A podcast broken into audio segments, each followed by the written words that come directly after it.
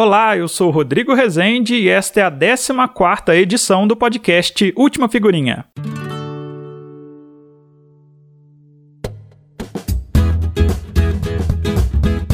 Os rótulos de garrafas começaram a atrair a atenção do jornalista Felipe Azevedo e uma coleção começou. Felipe, que é um dos integrantes do time do Budejo, o podcast que leva o Cariri aos seus ouvidos, também tem outras histórias com coleções, até com uma coleção imaginária. Se você é colecionador de qualquer coisa e quer participar do nosso podcast, entre em contato. Será um prazer ouvir a sua história e a história da sua coleção por aqui. Procure a gente nas redes sociais, arroba Última Figurinha, ou mande um e-mail para ultimafigurinha.gmail.com. Você pode encontrar a gente no Twitter e no Instagram. Indique também a Última Figurinha para os seus amigos e conhecidos. Nós estamos no Spotify, no Deezer, no Google e no Apple Podcasts e no site anchor.fm barra Última Figurinha. Vamos então ouvir essa ótima conversa com o jornalista Felipe Azevedo, episódio 14 do Última Figurinha. Bom, cara, é, eu, tô muito feliz de estar aqui conversando contigo hoje, primeiramente porque ele me fez, para me dar uma preparada básica para estar aqui, né, me fez pensar em algumas coisas da infância, né, algumas coisas que eu pensava em relação à coleção e de nunca e de ser um frustrado em coleção, que acredito que muita gente é, né?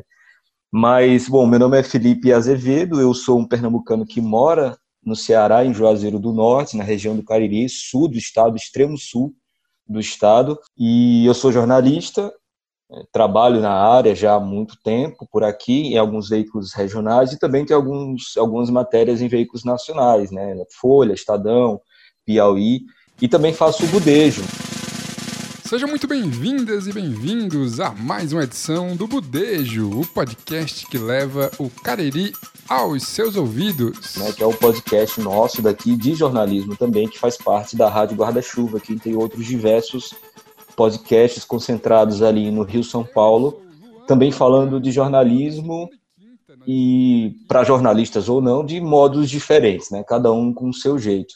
E estou nessa lida aí da comunicação desde 2013, né, que foi quando eu entrei já tardiamente na, na faculdade de jornalismo, a UFCA, né, na Universidade Federal do Cariri, aqui.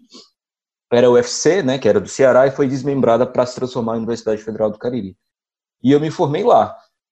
E no Budejo, a gente está aí fazendo os programas há um ano e meio. Começamos em fevereiro do ano passado. Fala sobre muitas coisas, né? Às vezes é, um, é, uma, é uma mesa de conversa, outras vezes né, a gente fala, faz alguma coisa um pouco mais né, trabalhada na edição, né? E convido todo mundo aí que está escutando a conhecer também. E a gente ainda vai falar bastante do budejo aqui, quero fazer algumas perguntas. É, eu, eu, conheci, inclusive, o Felipe através do budejo, né? Sou um apaixonado por podcasts, as pessoas estão aqui nos ouvindo por um podcast e uhum. tive a oportunidade de ouvir o Budejo podcast abre esse leque, né, Felipe, da gente conhecer muita coisa do Brasil, para quem tem ainda a oportunidade de falar outras línguas, ouvir outras línguas, coisas do mundo todo, você pode selecionar aquilo que você quer. Dentro de uma coleção de podcasts, você pode escolher os seus, as é. suas figurinhas ali.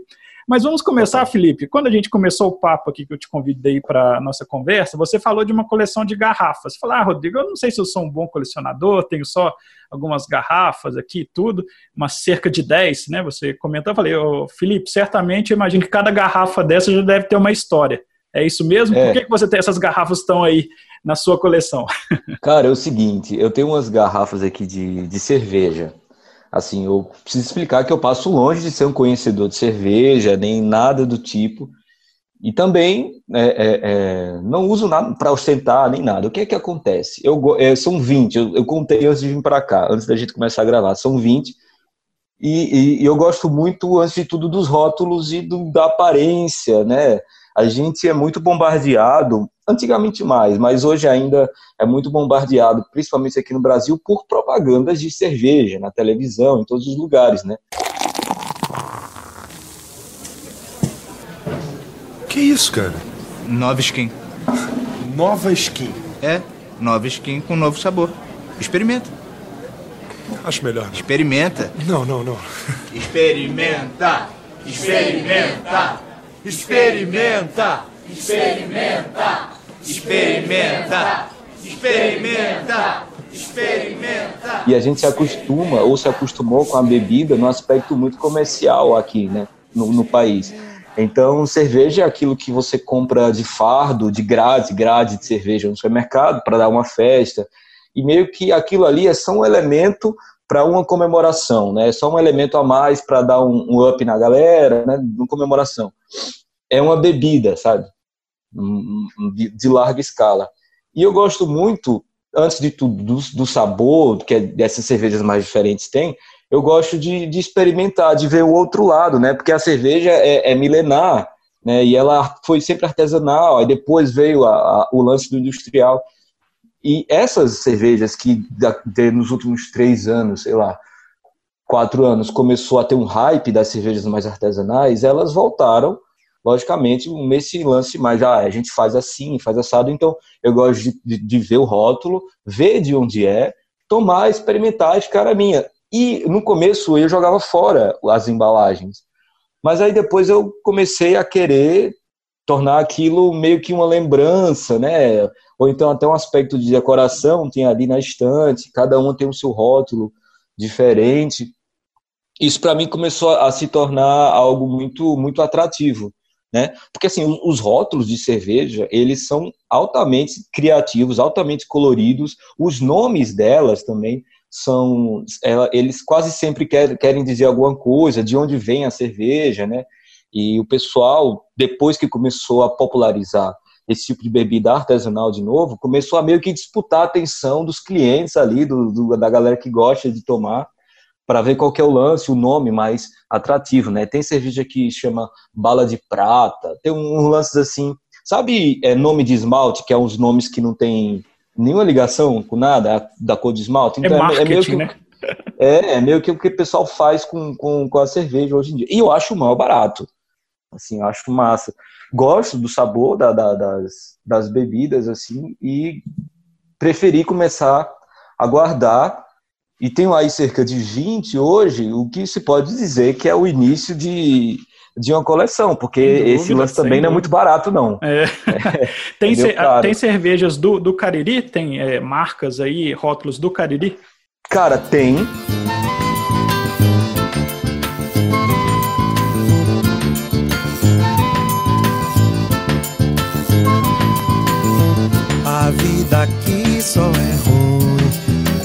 Não chove no chão.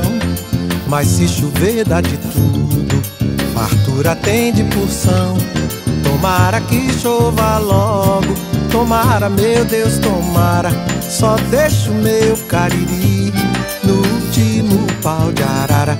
Só deixa o meu cariri no último pau de arara. E é, a gente estava conversando agora em off, quando eu, quando eu, te, eu te disse que até falar um pouco mais, que eu sou de Recife, mas moro aqui em Juazeiro, que é na região do Cariri. E tem duas, tem, tem uma cerveja que eu até peguei aqui, cara, o pessoal não vai ver, mas é um rótulo vermelho e ela se chama Curato. Aqui vizinho tem a cidade do Crato, né? Que é com C, C-R-A-T-O. A cerveja chama Curato com Q, com K, desculpa e é uma linha de cerveja feita aqui no, no, no Crato, e eles deram esse nome, né? Então tem várias, e eu gosto muito dela, logicamente, pelo sabor e tudo mais, mas pelos rótulos, né? E também tem o lance dela ser feita aqui, né? De produtores daqui, pelo pessoal que eu conheço, alguns assim, já cheguei até a conversar sobre as dificuldades de ter uma cervejaria, né? E como é difícil o processo de, de, de compra de material para fazer, de insumos e tudo mais. E agora você imagina a diferença que é você tomar um, alguma coisa que você compra no supermercado, né, de, de, de, quantidade, e você tomar um negócio enquanto conversa com o cara que faz, que está tentando né, entrar no mercado e que tem uma alta qualidade e que é muito bonito também, né? Aí você traz para casa, já lembra daquele momento. Tem a Curato, também tem mais uma ou duas cervejarias assim bem artesanais e bem puxado pelo pro regionalismo assim, sabe? Como a Curato é também. Tem uma da Curato, eu não vou lembrar o nome, nem qual estilo, se é IPA, se é APA, eu não conheço muito bem sobre isso, que tem um, um dinossauro desenhado, né? Aqui uhum. na região, no, milhões de anos atrás, foi uma região de mar e foi uma região também de dinossauros, né? Aqui é, é, é conhecido internacionalmente, uma cidade chamada Santana do Cariri, tem também em outras, mas Santana do Cariri é o foco sobre o achado de fósseis, fósseis de dinossauros. Então aqui já tem muito, muito fóssil é, que é exposto em museus da França, né, em vários lugares da Europa que saem daqui. Então o lance da, da região ficou muito nesse imaginário de, de, de dinossauros, principalmente os, os voadores, né? Quando você estava falando aí dos nomes, Felipe, eu logo lembrei, busquei aqui o professor Luiz Antônio Simas, que é um estudioso da cultura brasileira, né? Ele fez um tweet em 7 de agosto que citando o seguinte, que só Luiz da Câmara Cascudo, um dos maiores folcloristas né, da história do Brasil, se não o maior, né, estudou esse Brasil profundo, folclore profundo do Brasil, registrou cerca de 200 sinônimos para cachaça, né, a cerveja, os rótulos vão para esse caminho. E aí ele uhum. trouxe alguns aqui, ó, quebra-guela, uca, suor de alambique, liayame sacode, gramática, cobertor de pobre, amansa corno, azulina, e eu acho que as é. cervejas, né, né, nesse regionalismo que dessas é, produção cada vez mais artesanal está caminhando para isso, né? O curato, a curato é bem isso, né? A criatividade uhum. passa por aí e acaba gerando coleções né, nesse ponto. É, porque eu acho que quando é, quem, quem gosta desse lance mais artesanal, seja de beber, seja de comprar uma bolsa feita por um produtor de couro local, seja por ao, ao invés de ir numa loja de departamento comprar uma mesa, vai lá no marceneiro do bairro ou um cara que trabalha com madeira. Esse pessoal que gosta desse tipo de coisa, geralmente é um pessoal muito ligado à terra, né? Muito ligado ao local de onde você veio, ao local de onde você tem suas memórias de infância e adolescência, por exemplo. É, então, o que eu estava falando no começo da bebida ser algo que você está numa festa e lá tem um elemento álcool para tomar, ela acaba se transformando num momento nostálgico, né? Num, em você adquirir algo que vai é, fazer rodar a economia local e no final de tudo você ainda vai ter um, um, um objeto bonito para você guardar como lembrança, né? Daquilo. Volto no lance dos rótulos, eles são realmente um, um negócio à parte nesse, nesse, nesse, nessa produção de cerveja, né? Muito bom, Felipe. É, você falou que quando eu te convidei para vir ao podcast, uhum. você começou a fazer uma rememoração aí da infância, né, de coleções. Lembrou do Filipinho é. lá de 10 anos, 8 anos, 12 anos? O que, que o Filipinho juntava? Cara, eu, eu, quando eu era mais novo, na verdade, é, eu não juntava. Eu tentei começar a juntar por influência de uns primos distantes. O que é que acontece? Em 99 a gente se mudou para cá, eu, minha família, eu, meu pai, minha mãe e meus irmãos. Todos os anos, setembro, novembro, Juazeiro. Alegre e contente, cantando na frente, sou mais um Romero. Vou ver meu meus pais já tinham família aqui antes, aqui em Juazeiro e tudo mais, e já conheciam, já tinham uns parentes assim meio distantes e tal. E a gente se, se aproximou muito dessa família, né? Que são né, parentes distantes. Os filhos desse casal, eles tinham duas coleções que eu me lembro. Uma era de latas, eu não lembro se era latinha de cerveja ou de refrigerante, ou as duas juntos. E eu lembro que no quarto deles tinha uma estante assim imensa de várias latas diferentes. Eu acho que até me faz um pouco querer juntar as garrafas por conta disso também. Eram rótulos, assim, super diferenciados e tudo mais, e me chamava muito a atenção. E eu ficava, putz, né, como é que eles conseguiram fazer isso daí, né? Como é que eles conseguiram juntar tudo isso?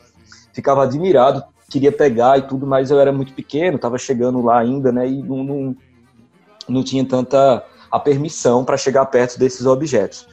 E um deles, um, um, dos filhos, que era que foi o rapaz que era mais ou menos da minha idade, ele juntava, cara, assim, eu não sei nem se isso ainda hoje é, é, é usual, ele juntava é, embalagem de cigarro, carteira de cigarro vazia, né? Hoje, ainda tem nesse meio hoje como é que tá? Ainda tem, ainda tem, né? Assim, o, o pessoal valoriza mais as antigas, né? É engraçado. Quem já tinha coleção, até porque hoje, né, em função de a gente houve uma revolução em relação a isso e que bom que, a, que ela aconteceu. Sim, As próprias claro. embalagens não são tão mais agradáveis de se juntar quanto antigamente.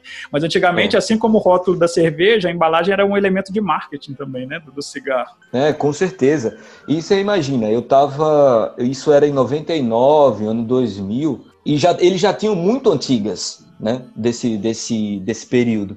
Você imagina que tipo de, de material ela era. E o que me deixava muito assim, eu ficava muito impressionado, é que eles pegavam esse, esse material e eles dobravam para ficar só a parte do, do rótulo mesmo, assim, da marca aparente. Eles colocavam dentro de umas pastas com aquelas com aqueles envelopes transparentes, assim, sabe, que você ia passando, como se fosse um catálogo, mas na verdade não eram páginas, eram plásticos que você ia colocando o material dentro. E ficava bonito, assim, sabe, colorido e tudo mais. E tinham várias, várias. E eu me pegava quando ia na casa deles, folheando aquilo e achando massa, cara, esse aqui, esse aqui, aí ficava perguntando, esse aqui você pegou aonde, como é, qual é a história, ainda tem, será? Aí, o que que acontece? Eu, eu tô hoje com 28 anos, isso foi em, no ano 2000, sei lá, 99, 2001, faz muito tempo, né? E até hoje, assim, tipo, se eu estiver andando na rua, eu vejo uma, uma carteira de cigarro no chão, eu penso em pegar. Mas assim, é 100% das vezes eu penso em pegar, eu falo, eu poderia pegar para começar a minha coleção. Eu estou fazendo isso há 20 anos, podendo pegar para começar passaram? a coleção. É, eu estou podendo pegar há mais ou menos duas décadas essa carteira de cigarro. E o interessante é que isso foi criando uma coleção que não existe, mas ela só existe na minha cabeça, das que eu vejo na rua, lembro se eu já vi ou não, e aquilo ali entra para minha coleção, para minha coleção na consciência, sabe? Não, isso aqui eu já vi. O Aí, álbum tá dentro da sua cabeça. Aí. Na minha cabeça, cara, é muito doido isso, porque eu acabo lembrando as que eu já vi. E tem umas assim que eu vejo e que eu falo, caramba, essa é bonita. Assim, isso é totalmente, sabe, passa longe de ser o correto, porque eu, o que eu deveria fazer era apanhar ou guardar ou jogar no lixo, não deixar lá. Mas assim, a maioria das vezes está muito sujo, eu estou passando rápido, aí eu fico, o que bate mesmo é a nostalgia nesse é momento. É a infância, né? É a infância. Eu lembro da, da coleção deles, eu fico querendo. Aí eu fico pensando, não, mas a próxima que eu encontrar, eu vou pegar, ou vou guardar, ou vou jogar fora. E nunca aconteceu, cara. Eu cresci nessa pegada de, de carteira e nunca consegui juntar a minha. E o interessante é que eu lembro que na época não era só eles que faziam isso existia um grupo né, de amigos, um grupo de colecionadores que trocavam como cédulas. Tipo, essa aqui eu já tenho, o lance mesmo da coleção de figurinha que lembra, né? Sim. O, o, ah, essa aqui eu já tenho, essa aqui eu não tenho. Aí você ia lá, trocava com os caras. Porque tem também um aspecto de que naquele, naquela época não era uma questão, já era logicamente uma questão de saúde, né? Mas não existia, por exemplo, os avisos, né? Não era lei os avisos da advertência, né, de que aquilo ali fazia mal e tudo mais. Aquilo, esse tipo de aviso, ele já, já veio depois. Então, era só uma carteira de cigarro pura e simples, e que também existiam muitas outras marcas, né, inclusive brasileiras. Então, essa minha história com, com essa coleção de carteira de, de, de cigarro, mas também tem o lance do que eu acho que é o clássico brasileiro, que são as figurinhas de, de Copa do Mundo, né? Isso aí é um, eu não sei nem se eu deveria citar, porque é um clássico. Eu só posso citar uma vez que a, a, na Copa de 98. Aí o lançamento para a área brasileira. Olha o que aconteceu! Olha o que aconteceu! Gol! Zidane! Aí o que, que acontece? Eu lembro que no meio daquela, daquela competição, é, a gente queria muito álbum, né? Eu e meus irmãos, a gente morava em Recife ainda, queria muito álbum, e a lembrança que eu tenho dessa, dessa, dessa parte né, da, da vida é que meus pais não queriam dar o álbum, por algum motivo, de uma hora para outra, eles mudaram de ideia e fizeram uma surpresa, meio que guardaram o álbum escondido assim no lugar do quarto e pediram para a gente ir lá procurar. E aquilo ali, cara, quando a gente viu, foi uma alegria imensa, né? Porque quem viveu a infância em época de Copa do Mundo, onde os álbuns de figurinhas estavam no auge, sabe o que é a sensação de você ir na banca comprar as figurinhas, sabe a sensação que é você ter aquele, aquele jogador ou aquele escudo, o brasão brilhoso, né, que você pegava e que queria ter. E nessa história, muitos anos depois, eu tenho uma lembrança do único álbum de figurinha que eu consegui completar junto com meu irmão, que foi o álbum do Pokémon.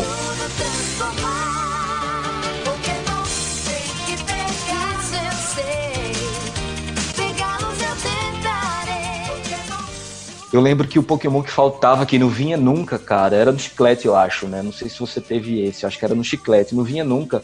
Era um, eu não vou lembrar o nome do Pokémon, mas era um elétrico que tinha um bem magnético, assim, umas coisas, e a gente conseguiu, foi, foi uma sensação muito boa também. A gente estava no colégio, todo mundo colecionava, né, no colégio é uma vitória, né? Completar um álbum de figurinha. Felipe, é, para a gente já ir também caminhando, quero caminhando para o final, embora esse assunto eu sei que vai render um pouquinho. Eu sei que você tem uma outra coleção, já pelo menos com 70 figurinhas, que é o podcast chamado Budejo, né? É. São 59 no momento que a gente está gravando, né? 59 gravações e outras 11 relacionadas à pandemia e alguma outra especial, né? Que eu posso, pode ser que eu não esteja contando aqui, mas com essas 70 é. edições. Tem é, algumas é... edições que, que saem para os assinantes, né, para os apoiadores, né? Exato. Eu, eu, queria que você contasse um pouquinho da história do Budejo, né, como é que nasceu e, e como é que hoje, né, você vê o futuro, né, a perspectiva do podcast em geral e do Budejo, né, inserido nisso, porque o Budejo nasce, na minha opinião, não sei se você concorda, no momento em que o podcast explode no Brasil. Eu, eu sempre fui ouvinte de podcast, gosto muito de estudar, até por trabalhar em rádio já há algum tempo, né? A gente estava sempre estudando de olho nessa nova mídia, nesse novo meio aparecendo. Mas 2018, com o Rodrigo Vizeu, da Folha de São Paulo, como presidente da semana, é, é inegável que ali houve uma explosão no Brasil. Ela vinha do Serial, né, no, nos Estados Unidos, mas no Brasil o Viseu acho que deixou esse ponto bem marcado, embora já houvesse milhares de podcasts aí, né, Nerdcast, Anticast, tantos outros, mas o Viseu popularizou. Eu acho que ele tem esse é. mérito, não sei se você concorda. E aí tem vem o Budejo, né, que vem do Cariri, demonstrando uma força do podcast, que é levar para todo lugar histórias de todos os lugares, né? Conta um pouquinho do Budejo pra gente. É muito boa essa definição que você que você deu aí do Budejo, de contar a história para todos os lugares. O lance do Rodrigo Vizeu, é, eu acho, eu concordo também, porque o Rodrigo ele conseguiu fazer um lance que é aqui no Brasil pela primeira vez, né, que é pegar uma grande estrutura, né, como a Folha de São Paulo, e abrir o departamento e dizer assim, a gente vai fazer podcast. Eu sou Rodrigo Vizeu e volto já. Atenção, brasileiros, vai falar o chefe da nação. Trabalhadores do Brasil. Brasil tem instituições democráticas só. Logicamente, a Folha não ia fazer isso porque ele é o Rodrigo Vizeu. A Folha fez isso porque dá dinheiro, né? Tava, tava em alta, ainda está em alta. Mas o lance dele ter conseguido né, criar esse departamento lá dentro e fazer o presidente da semana, que depois virou livro, né, você vê uma mídia que é a mais, a mais né, recente de todas, ela acabou se transformando no final no livro, que é o livro, né, a base de tudo. E é um mérito muito grande dele como presidente da semana, depois com o café da manhã, tanto que agora ele saiu da Folha de São Paulo e está trabalhando no Spotify, que também foi uma mídia que há pouco tempo atrás viu o potencial do negócio e avançou para agregar né, todo mundo lá dentro, né, de ser um tocador de, de, de, podcast. Só precisa começar a pensar remunerar os criadores, né? No, no futuro próximo, aí eu acho que já está até passando disso. Né, os criadores no YouTube, eles já, ganham uma grana, hoje menos, mas já ganham uma grana, por que, que não o Spotify também não começar a fazer isso, né? Mas é uma demanda muito grande, né? Eu fui para o congresso da Abrage em São Paulo em 2019, lá em São Paulo, né? A Abrage é a Associação Brasileira de Jornalismo Investigativo. No painel que o próprio Viseu tava, tava o pessoal do Projeto Humanos também, o Ivan Mizanzuki, tava as meninas do Mamilos, né? Ali já tinha uma estatística que era, por dia entram 30 podcasts novos só no Spotify. Por dia. Então você vê que a gente está com uma concorrência agora muito maior, né? Nesse, nesse, nesse ímpeto, aí o Budejo já tinha seis meses. Então, eu acredito que de janeiro né, para junho, eu fui em junho, né? Foi o boom grande, assim, do podcast no, no país, né? Então, acredito que quando o Budejo entrou era um pouco menos, mas hoje de dia deve ser mais ainda. Como a gente estava falando, o Rodrigo realmente, o Rodrigo Viseu tem esse mérito de popularizar, e o Spotify também está ganhando uma grana com isso. E o budejo, Rodrigo, ele, ele nasce também de uma pessoa, de, de um grupo de pessoas que gosta muito de podcast, sempre ouviu muito podcast e também se sentia um pouco estigmatizado, né? Você é do interior, você é, também deve sofrer um pouco desse estigma. As pessoas do interior em geral, ah, porque ser do interior precisa ir para uma capital para poder dar certo, para poder ser visto. A gente, além de ser do interior, a gente é do interior do Nordeste, que você, como pessoa né, aí do Sudeste, um pouco mais para baixo, sabe que muita gente não se, se informa sobre a região e acaba né, tendo algum tipo de, de conceito pré-estabelecido sobre nós e sobre o lugar que nós somos. Isso é normal, apesar de não ser legal, é normal, a gente espera que isso não perdure por muito tempo. E é aí que nasce o budejo, né? Eu estava no Twitter e eu tuitei assim, bem despretensiosamente. Pô, galera, será que a gente daqui no Cariri não deveria se juntar para fazer um podcast do Cariri sobre o Cariri? E eu não marquei ninguém, não foi, foi despretensioso, sabe? E aí depois eu voltei e esse tweet ele estava muito curtido, sabe? Muita gente comentando embaixo e, fala, e a galera falando assim, muita gente falando assim, precisa, faz, a gente quer, e outra galera falando assim, Precisa, vamos fazer. É isso, e você também já ouviu a voz dele? Felipe Azevedo. E aí, cara? Olá, gente. Bom dia, boa tarde, boa noite. Eu tô bem feliz hoje. Eu tô triplamente representado porque eu sou recifense, moro em Juazeiro e já morei no Crato, igual o nosso convidado. Então, eu tô bem feliz. Eu que fui um leitor voraz aí de Big Jato, que entrei na faculdade, conheci jornalismo, conheci Chico, depois descobri que Chico era daqui e fiquei empolgado e eu falei, cara, o pessoal queria fazer comigo, né? Chico, e foi quando eu já conhecia, já, já segui o Luan, né, o Luan Alencar, que hoje é o nosso host, também nosso editor, edita também alguns outros podcasts, inclusive o Projeto Humanos. E ele falou, cara, eu tenho uma certa habilidade com edição, porque ele, antes do Budejo, ele teve mais uns dois ou três podcasts que meio que ele foi fazendo com os amigos, um sobre futebol, e ele já tinha uma mesa de som e a habilidade na edição chamou o Pedro Felipe, né, que, que, eu também já tinha trabalhado com o Pedro Felipe numa revista chamada Cariri Revista. Enfim, formou-se o time, as meninas também. E a nossa premissa foi essa, voltando ao lance do time. A gente vai fazer um podcast do Cariri com o nosso sotaque, mas a gente não vai se prender a dizer que o Cariri é bonito, tem belas paisagens e o Padre Cícero está aqui no Juazeiro e que as pessoas devem vir conhecer. Não, a gente vai ter que falar isso também, mas a gente vai ter que falar sobre assuntos que um pessoal lá em Minas Gerais se interesse né, pessoal lá em São Paulo, Santa Catarina, lá no Maranhão, no Acre, se interesse também, porque isso é conteúdo, né? É jornalismo. Sensacional. E o grande lance do Budejo é esse. Você perguntou do futuro também, né? Uhum. É, a gente está tentando aí ver se a gente consegue agregar o podcast a, a, a um selo nacional, né? Estamos vendo, estamos conversando, tentando é, fazer essa, essa ligação para que dê uma alavancada também, né? Para não estabilizar tanto o número de ouvintes, a gente quer sempre ter essa progressão. A gente tem mais dois ou três episódios, né? Um especial no final que vai ficar bem legal, que a gente já está começando a produzir.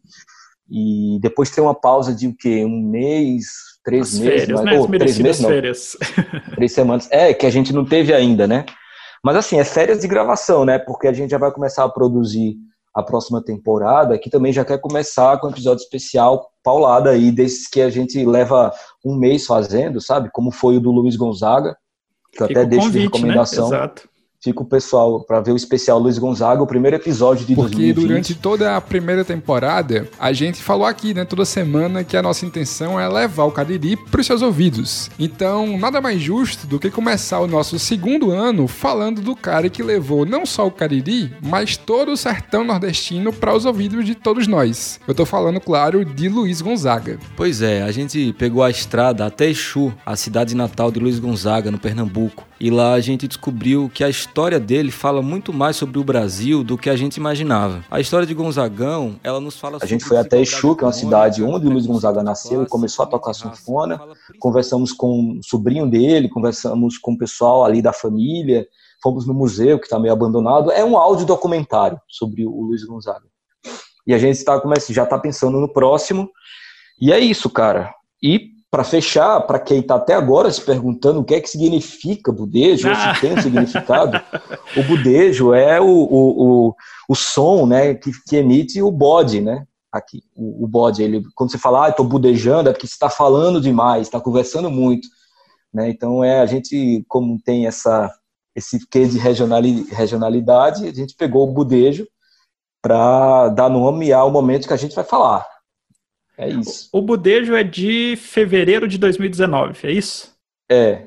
Eu estou me lembrando aqui que você é. falou do termo agora, o Felipe, e eu, eu já conhecia. Eu coleciono samba enredo. Eu gosto muito de samba enredo, de escola de samba.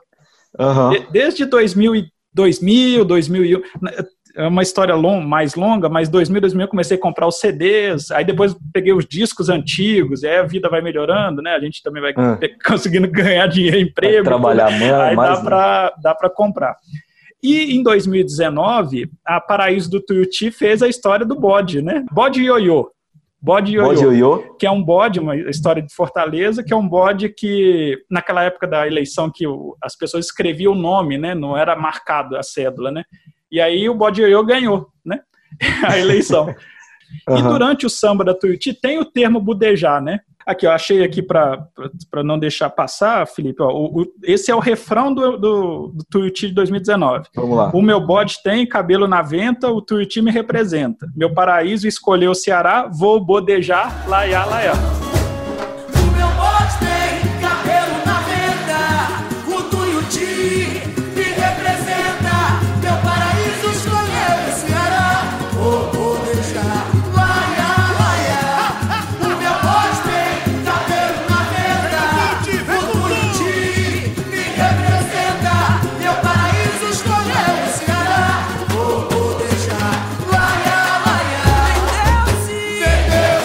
Então, você o termo Budê já estava aí, né? Cara, e, e, isso nasceu mais ou menos na época que o Budejo nasceu também, né? Pois Foi lançado é, na época que o Budejo nasceu. pouquinho nasceu meses também. antes, né? Meses antes, impressionante. Então é, fica, cara, fica aí uma dica, informação. quem sabe aí, ó. É, eu Um vou lançar pro pro pessoal lá, vou, vou passar essa informação pro pessoal lá.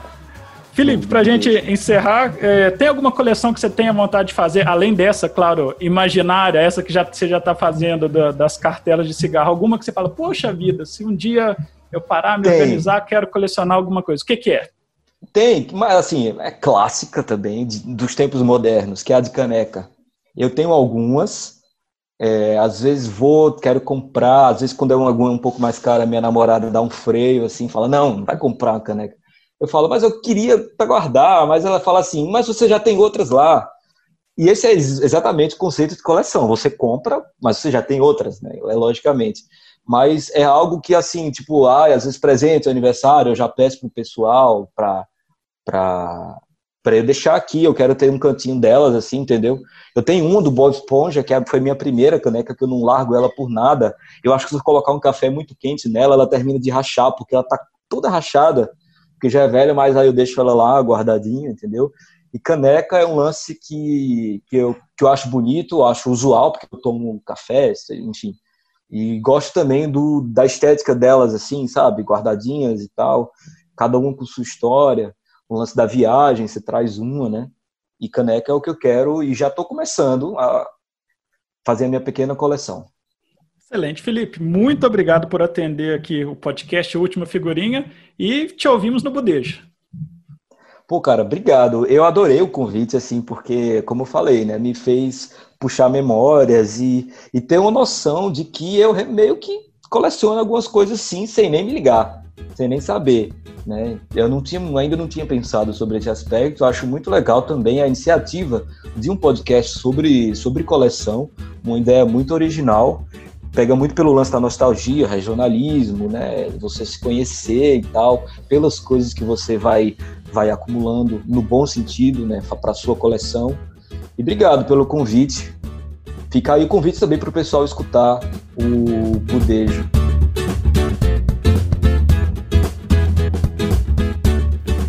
Essa foi a edição número 14 do podcast Última Figurinha. Venha fazer parte do nosso álbum. É fácil entrar em contato, pode ser no e-mail ultimafigurinha@gmail.com ou pelas redes sociais Twitter e Instagram.